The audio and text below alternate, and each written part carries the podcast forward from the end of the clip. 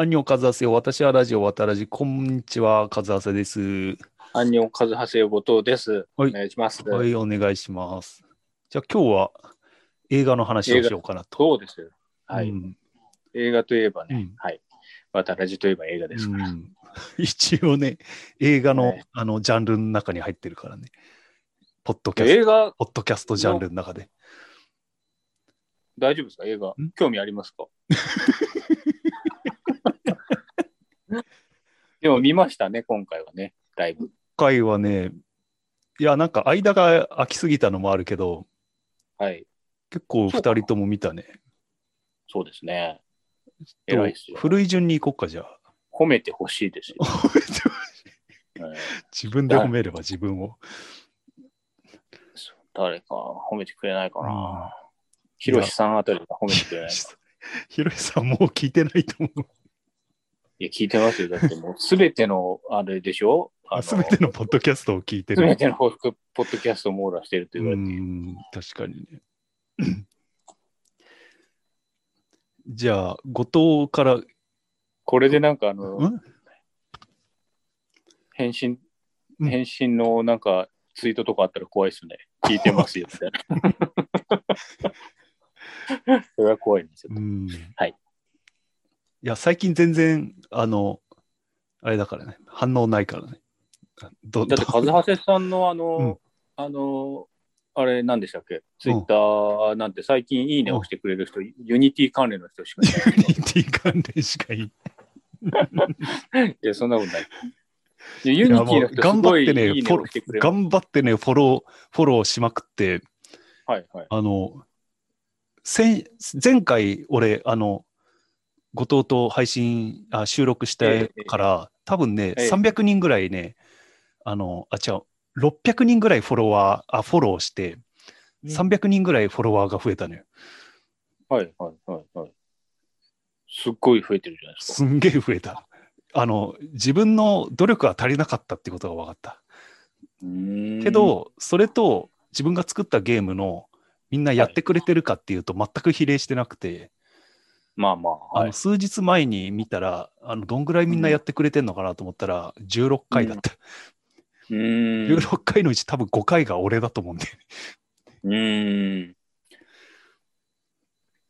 あのリンクまあだからを貼っとくんで、あの僕がそうですね。うん、えー皆さんに見てもらえばいい、ね。ゲームの、うんまあでも、渡らじ聞いてる人もね、うん、10人ぐらいっていう可能性あるんで。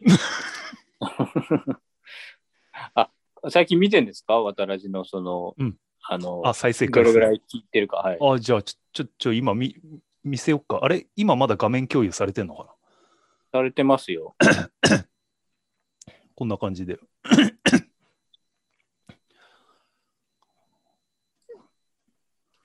あでも、思ったより全然。思ったより聞かれてるでしょ。え、これって、なんかあの、うん。僕、いつも渡らず聞くとき、あの、シーサーのところ行って、うんそれで、えっと、なんて言うんだろうな。ダウンロードまずするんですけど、あそうなんだそこで再生、なんかダウンロードしないと、うんなんて言うんだろうな。スリープモードとかになっちゃうと、なっちゃうと切れちゃうんですあよ。あはいはいはいだかあれ、ら、ポッドキャストのアプリ入れりゃいいじゃん。まあでも、うん僕聞いてるのは新しだけだから、まあいいかな。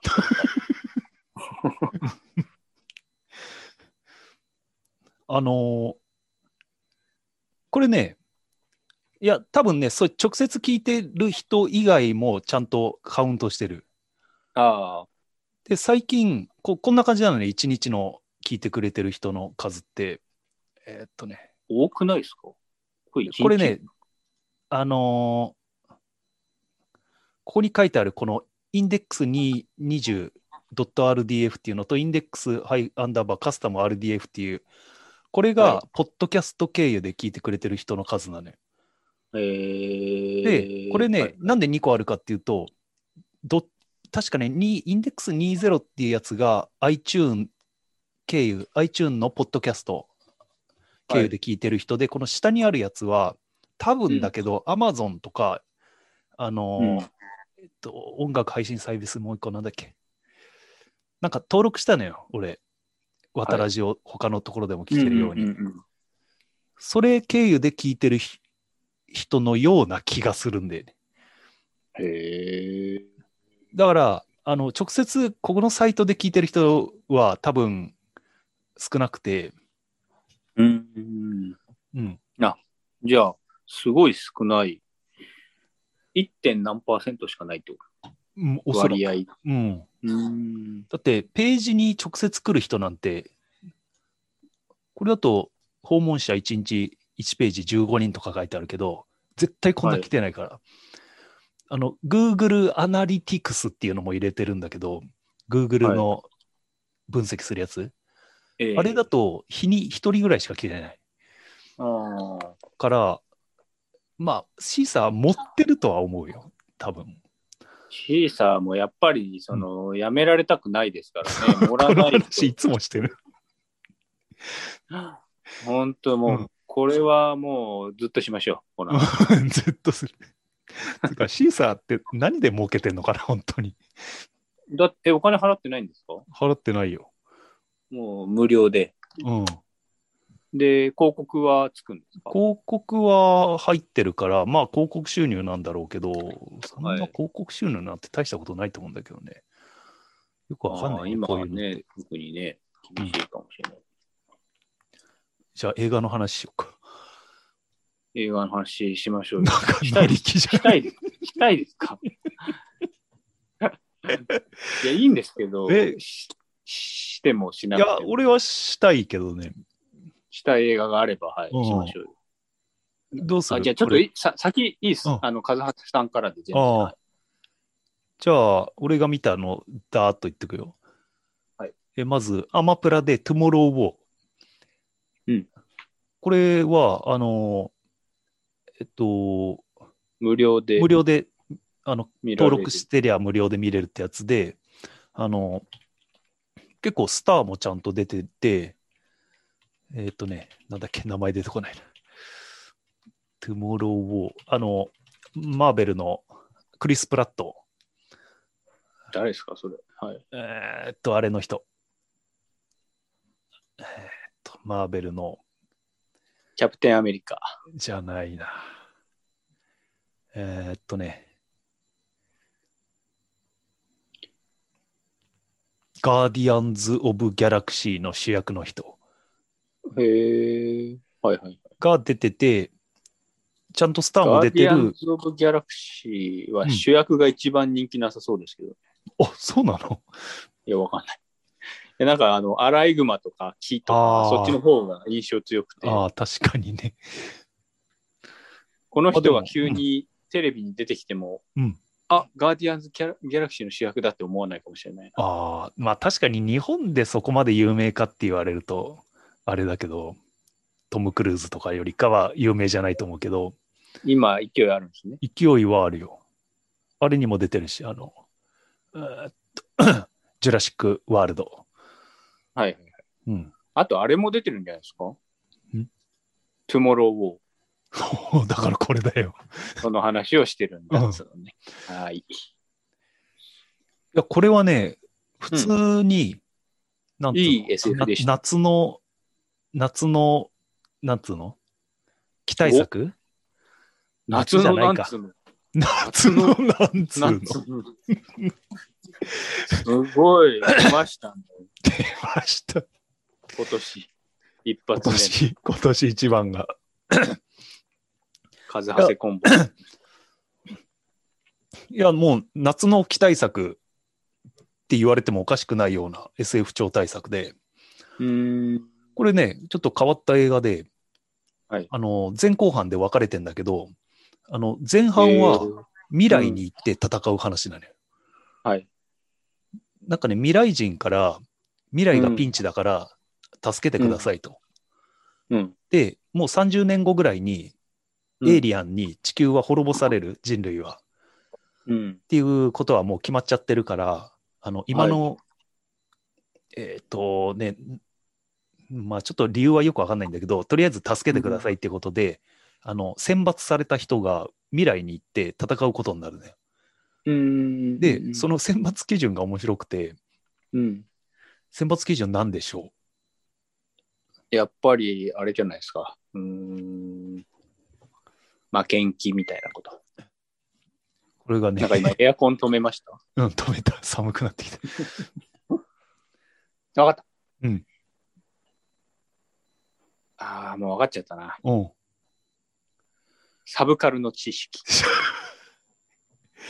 ああ、ビレバンどんぐらい入り浸ってるかみたいあれ、それ、あれで、何でしたっけ？あの、えっ、と、あの、ススピルバーグのあの映画な。え、宇宙戦争？じゃなくて、あの、なんかあの、ああ、あれ。ゲームの中入っちゃうやつ。ゲームの中に、ああ、オタクがオ強い。タクのオタク度合いでがし強さで決まるみたいな。はい。残念だな。あの、未来でレディープレイヤー1。30年後に死んでなきゃいけないね。へえ。要は30年後の未来に行った時に自分に合わないようにするためにおー30年後に死んでる人が選ばれていくわけよ。うん。うん。で、主人公は30年後に行って、えっ、と、まあ、なんだかんだあって、うんえー未来を救えるかどうかっていうところで、うんうん。そこまでが中盤なのよ。前半終了う。ん。で、後半は現代の話になるのよ。はい。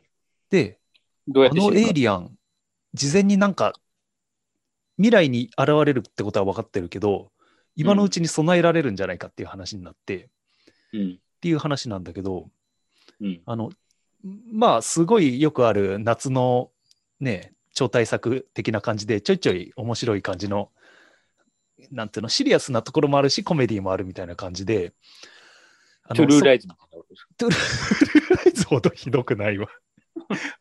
あれはほとんどギャグでしょ。ブラックジョークでしょ。あのね、もう気持ちいいぐらいね、後半で、あの、伏線が回収されていくのよ。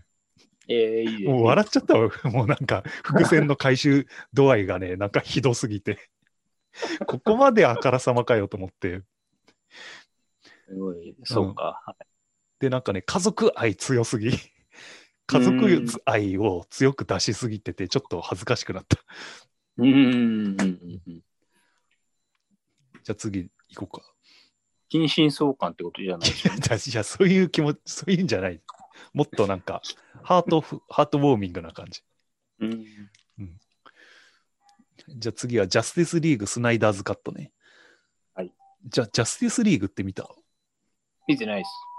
あの、バットマンとかスーパーマンとかいろいろ出てきて、あの見てないです。あ、見てないか。この間、あの、うんシャザムは見ましたけああ、シャザム。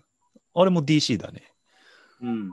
うん。なんか、久々に映画見て笑っちゃったな。面白かった。ああ、シャザム面白いよね。うん面白いけど、あの敵ちょっとかわいそうじゃない？敵？うんどういう敵でしたっけ？あれは、あの、シャザムの前にシャザムに選ばれたやつ。はいはいはい。選ばれか、あの損ねたやつね。で、あ、お前違うわって言って、なんか、能力取り上げられて、うんで、ヴィランになっちゃった。うん。かわいそうなやつ。で、まあ、ジャスティスリーグは前にもあっええあ、何？何？あ、どうぞどうぞ。ジャスティス、ジャスティスリーグは前にもあったのよ。うん。2年前ぐらいに渡らじでもやったけど、うんうんもう終わってる映画なんだけど、うん。うん。あの、これ監督だったザック・スナイダーって、あの、えっとうんうんう、んあれ撮った人、ショーン、あえっと、なドーン・オブ・ザ・デッドとか撮ってる人。うん。あの監督が撮影中に娘が亡くなっちゃって、うん。で、奥さんもなんか映画関係の人で一緒に作ってってそうなっちゃったから、監督降りたのよ。で、その人が改めて作り直した。うん。テレビ映画みたいな感じ。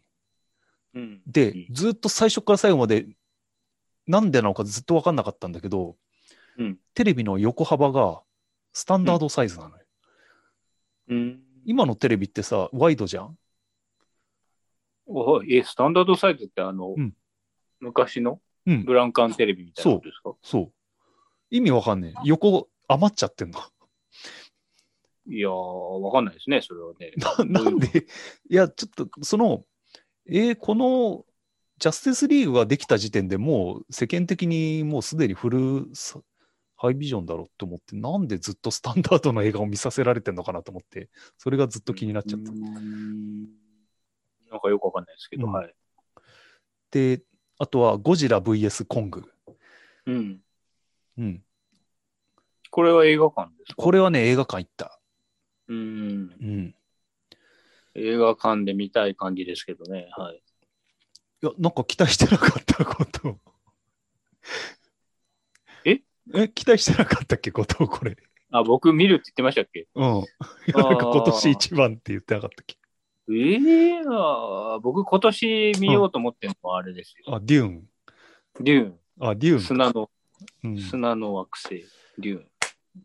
これはね、だんだんゴジラがね、うんあの、なんか、なんつうの、お茶の間、お茶の間っぽくなってきちゃって。というと。いやゴジ、ゴジラ、このシリーズのゴジラといえばさ、シ渡らじェーしたりすると。シェー。しそう、そっち方面になってきちゃって。ええそうなんだ。だって最初のさ、あの、俺たちが撮ったさ、1回目かはい2回目に撮ったあれなんか結構シリアスだったじゃん。いや、怖かったですよ。うん。ああいうテイストがどんどんなくなってきて、うんうんうん。なんか、すごいなんか 親し親しみやすい感じになっちゃった。うーん。トゥルーライズみたいな。ライズみたいな感じになっちゃった。だ だから、ターミネーター撮ってたあの真面目なジェームズ・キャメロンが、だんだんなんかフランクな感じになってきて、トゥルーライズまで落ちたみたいな。落ちてないでしょ、あれ。あれはあれであ最高あれはあれで好きなの。なんかそんな感じの、だったけど、まあまあ、期待通りの面白さだったね、た俺的には。うん。うーん。なんか、なんかあれじゃなかったでしたっけ？小栗旬出てるんじゃなかったでしょ出て、出てたけど、別にあれ、小栗旬じゃなくてもだ 誰でもいいわと思った。ちょい役です。なんだったら別に日本人じゃなくてもいいわと思った。ええあ、そうなんですね。うん。なんか、あの、よくあるさ、こういう被り物被ってさ、なんか、機械と精神リンクしましたみたいな、エヴァンゲリオンみたいな、はいはい。ああいうキャラクターだった。なんすか、それ。なんかよくわかんない。ある。いや、そんよくある。や、あるでしょ。あの、なんかでもそ、れ、キキキャラクターっぽいじゃないですか。主役じゃないんですか、それは。うん、全然、なんか全、いいもん悪いもんでも何でもないみたいな、なんか、よくわかんなないキャラクターだった。本当にいてもいなくてもいいような。うん。ただね、途中でね、あの、センターオブジアースっていう、うんあの、地球の下の方をずっと行ったら、もう一個地球がありましたみたいな、うん。あんな感じの世界が出てくるんだよ。うーん。なんだこりゃと思って。何だったんですか、それは。うん？あの、コングが住んでる。おお、すごいね。その通り。コングの故郷？うんうーん。地球の地下には、あの、重力がひっくり返った世界があると。うん。だから、じゃあ、お大型生物ばっかりいるんですそう。だから、あの、ドクロ島、全部がドクロ島みたいな感じ。かああ、うんまあ、そうでしょうね。うん。で、そこで、に、うん。コングとゴジラは、実は、うん長年のライバルだったってことはわかるんだよ。ああ、はい。あ、ゴジラもそこ、え、じうん地元一緒だったってこと地元、そうそうそうそうそう。ジモティーだったんですね。そう。だから、えまあ、ゴジラは多分あれ、なんつうの？世代交代はしないんだと思うんだけど、コングはゴジラほど、あの長寿命じゃないから、コングの方は多分世代交代しつつ、常にゴジラと戦ってきたみたいな。あ、そうなんですか。じゃあ、うんずーっとじゃあ、その、まあ、その地元占めてるうん組長みたいな人がゴジラで、うん。で、だいヤンキーみたいな感じは大体だからり立憲民主がコングみたいな感じ。立憲民主がこう、うん 今地元の例えでやってるのに急に政治の話。まあいいや。うんねまあ立憲民主なんですか？うんまで、えっ、と、なんだけど、VS ものにありがちな、うん。あの、結局最後は、みたいな。言わないけど。言わなくてもわかると思うけどね。タイマン張ったら立ちってことですか、うん。もうなんか、こう思うだろうなっていう以上にそうなるみたいな感じ。なんだろうどういう感じだろう、ああ、ん？ああ、あふ協力し合う感じ？違うか。協力し合うためには何が必要だ？ああ、新たな敵ですね、うん第三勢力。そう、そいつが出てくるわけよ。あ、じゃあ、ベジータと戦ってたと思ったらフリーザ出てきたみたいなこと？そう、そういうこと。一緒に倒すべみたいな。そういうこと。まあ、ありがちだけど、面白かったと。面白かった。だけど、取ってつけた感じはあった。なるほどね。うん、じゃあ、次行きまはいしょうか。。じゃあ次、トワイライト初恋。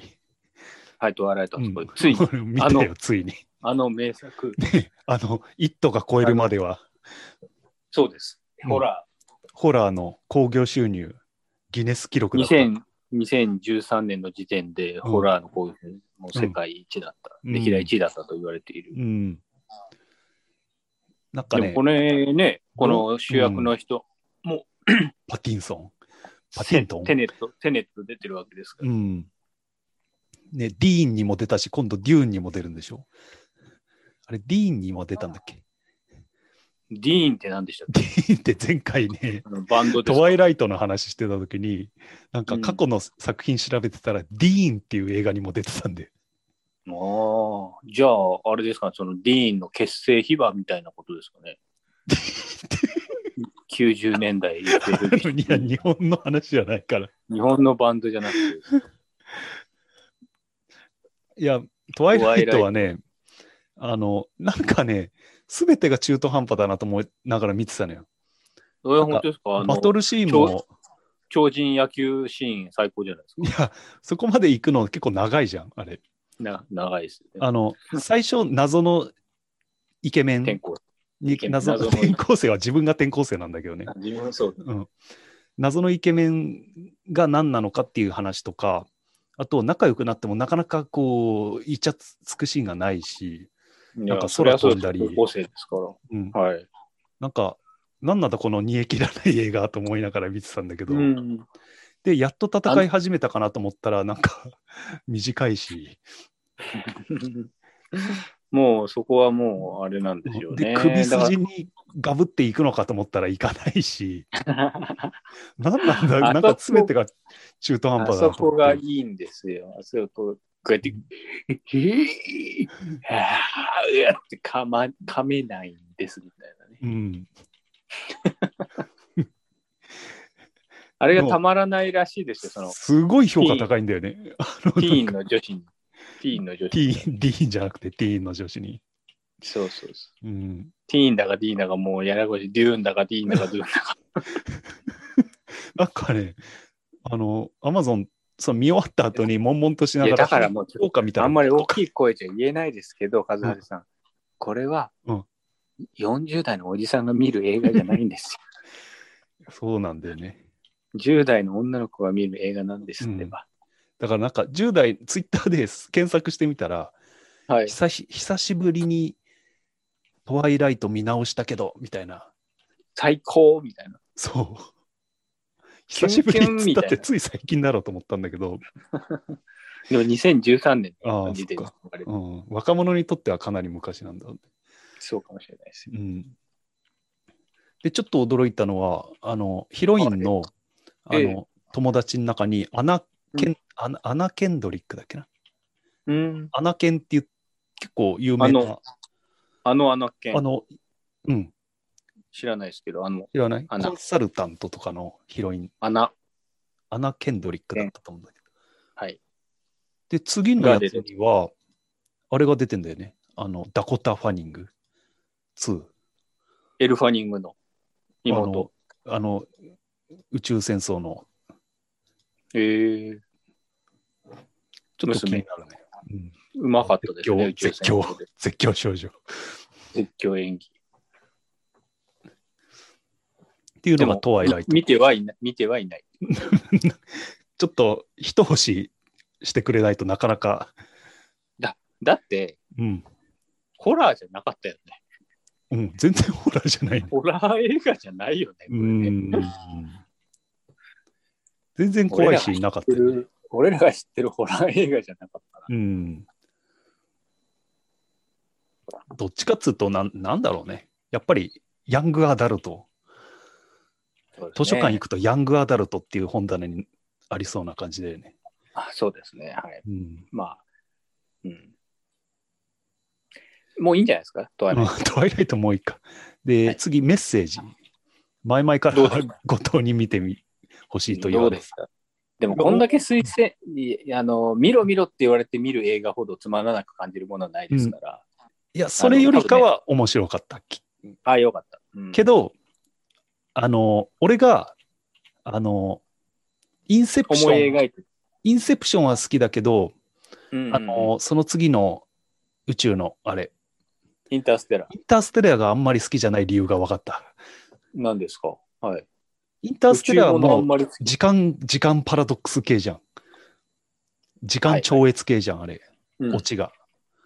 ちょっと、ごめんなさい。うん一瞬トイレ行っていいですか分かった分かった。あの、インターステラーもメッセージも時間超越系の話なんですけど、でも、えーっと、どっちも共通して自分がちょっと納得がいかない部分があって、えー要は未来の自分に助けられて危機を乗り切るとか、えーっと、まあ、未来の、あ、未来っていうか、えっと、まあ、インターステラーだと、えー父親に、未来の父親に助けられるって、えー危機を脱出するっていう話なんだけど、えー今回のメッセージは、まあ、ちょっとそれに近いような話が出てくるんだけど、でもそれを考えると、その1回目はどうやって助かったんだっていうふうに思っちゃうと。なんかそこが引っかかっちゃって、えー面白いと思えなくなっちゃったんですよね。まあでも、あれか、インいや、ちょっと、カズハジさん、ちょ、ちょ、ちょ、うんぼ僕トイレ行ってる間、うん普通に喋ってるじゃないあ、ですか。喋ってるよ。うん。僕が聞いてないと相づちの打ちようもないし、そうちうん。ょっとそんなことあります？言い直すけど、ひろしさん、どう思います？ひろしさん。ひろしさん聞いてないと思うんで。言い直すんかい。はいインターステラーも、どっちもさ、その、未来の自分なり家族なりから助言を受けて助かるじゃん。うんうん。未来っていうわけじゃないか。まあちょっと時間を超越した。はい。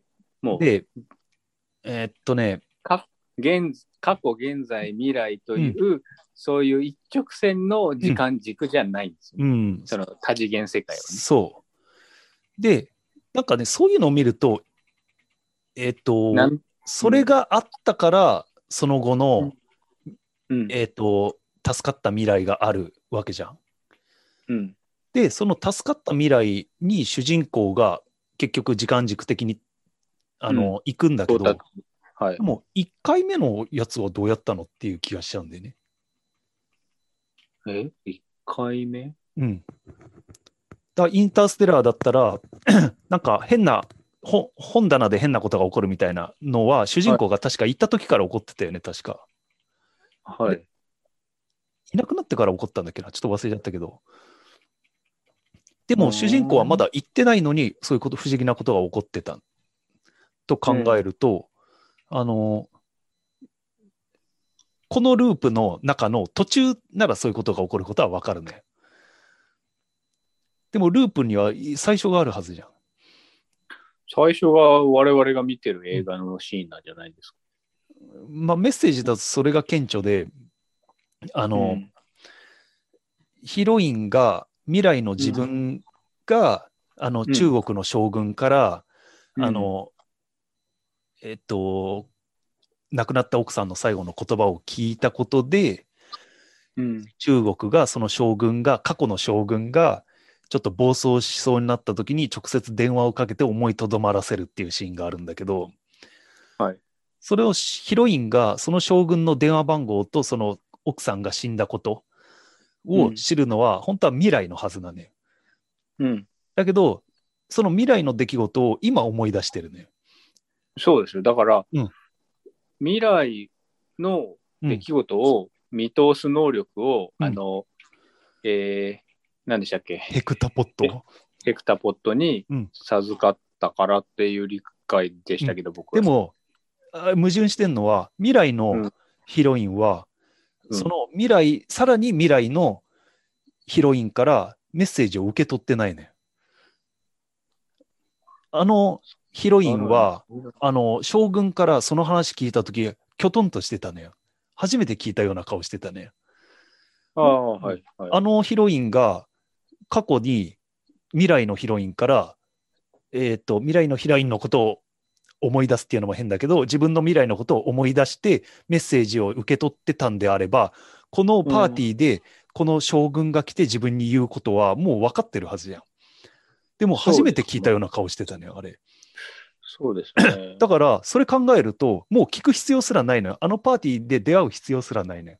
もう知ってんだから。そうですね。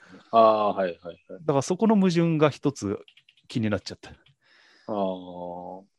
それと1回目のループ、ループものの見るときのいいつも気になるのが、ループものっていうかうん時間超、時間超越した未来からアドバイスもらう系で一番気になるのは、1回目はどうしたんだよっていうふうに思っちゃって、それで乗れなくなっちゃう。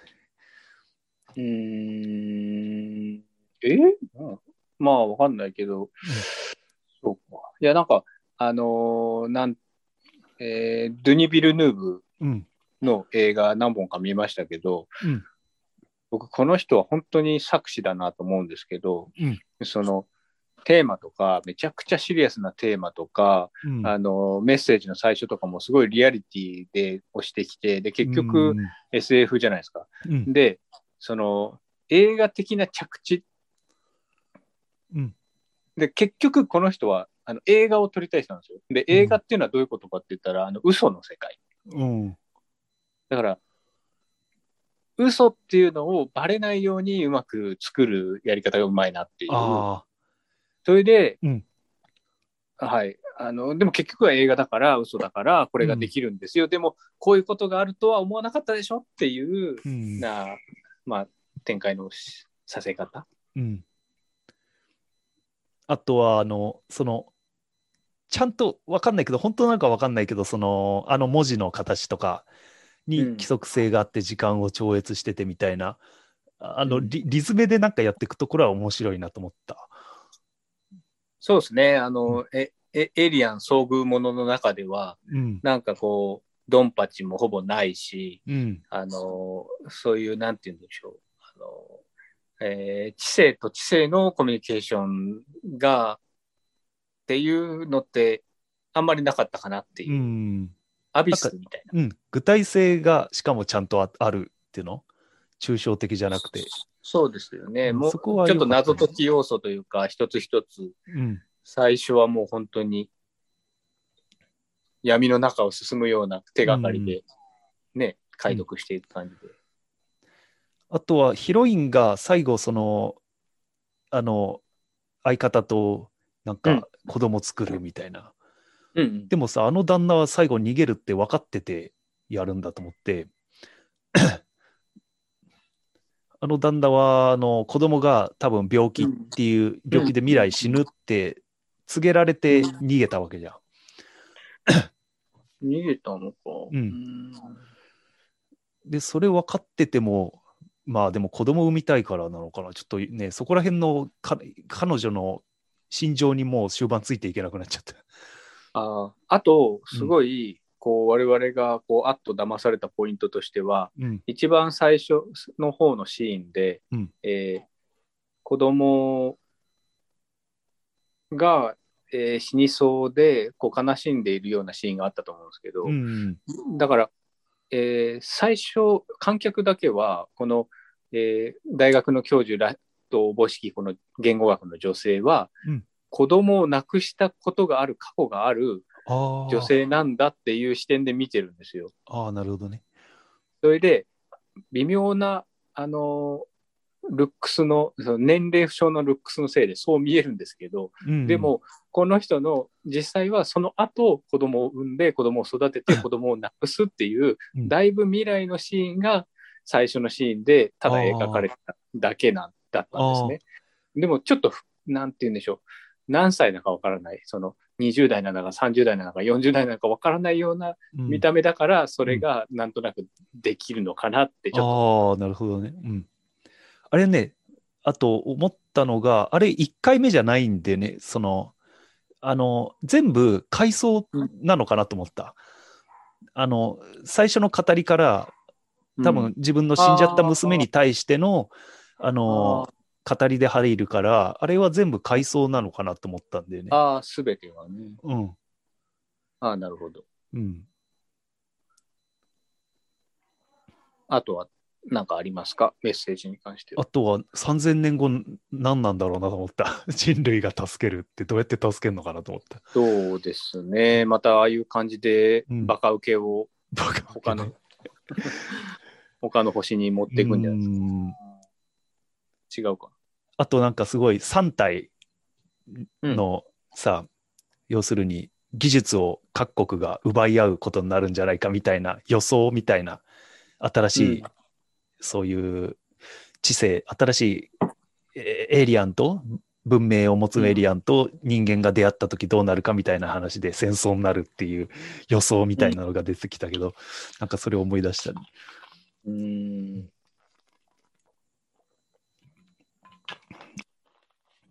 うんまあ語りがいのある映画ではあるよね。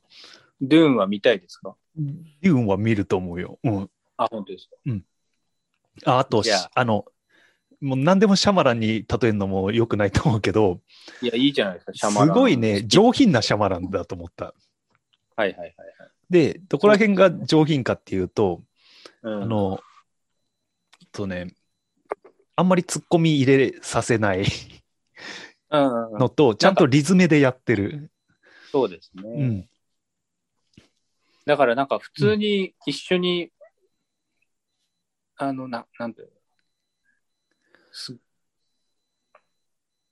なんかこう、シャマランだったら一緒に飯食いに行ったら、うんなんか面白い話してくれそうじゃないですか。うんうんうん。でも、ドゥニベアが すごい真面目な話しそ。そううそうそう。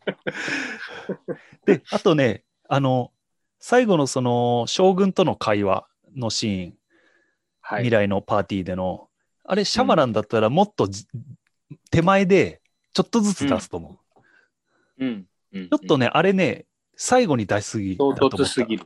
唐突すぎるっつうか、この次の局面を乗り切るためだけに出てきたエピソードみたいになっちゃってたから、シャマランはそれを。をごまかすために、ちょっとずつ出すのよ、手前から。うーん。あ、そうかもしれない。うん、そういうとこが惜しいなと。惜しいのかなんなのかよくわかんないけど、そこはシャマランの方がうまいなと思った。だ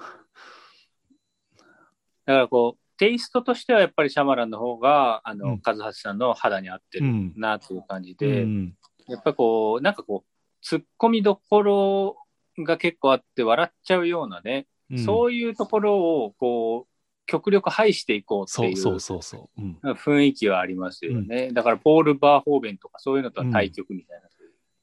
あとね、なんか、やったら焦点、カメラの焦点距離が短いっつうの、このひ被写体以外全部ボケてるみたいな、あの撮り方、何なんだろうなと思って、おしゃれだからですよ。れ。おしゃれ、おしゃれ目指すと、やっぱ、とにかくぼかしたくなるんだなって、あの、学生時代とのさ、いたじゃん、そういう人たちって。まあまあまあ、頑張ってぼかしたい人。社会振動の話好きな人いましたけど。うん。なんかやっぱおしゃれ系行くとあああいう風な映像になるんだなと思った後に見たレッドプラネット。なんすか、これ？レ誰ッドプラネットは、えっ、と、2000年の映画なのよ、これ。はい。バルキルマーとか、うんあとあの、えっ、と、マトリックスのあのヒロインが出てるんだけど、これなんかね、火星ブームがあったらしくて、この時。他に、あの、レッドプラネットと、あとなんだっけ、ミッショントゥーマーズとか、ゴースト・オブ・マーズだっけな、なんかそんな映画がいっぱい出てきてて、あの、うん噴火映画ブームみたいなのもあったじゃん、前。はい。あんな感じで、そのうちの一本らしいんだけどはい、なんかね、メッセージ見た同じ日に見たのよ。ああ、はい。なんだこの 飾らない撮り方はと思って、すごい共感を得た。なんか、ああ、こっちの方が落ち着くわと思って、アクションスペクタクル映画です。なんかね、あの、焦点どこなのかよくわかんないんだよね、この映画。うん。まあ、人間が地球で、ちょっと地球が地球環境汚染で、ピンチで、うんあの、うんだから選ばれた人たちが火星に探査しに行くと。で、うんすごいね、なんかね、後の作品にめっちゃ影響を与えてんじゃねえかと思ったのが、うん。あの、昆虫とか、あの、うんあと、藻を送り込んだりするのよ。あの、空気を作るために。これ完全にあの、いあれじゃねえかと思って、あの、ゴキブリがと戦うやつ、漫画の。ああ、なんとテラフォーマーズ。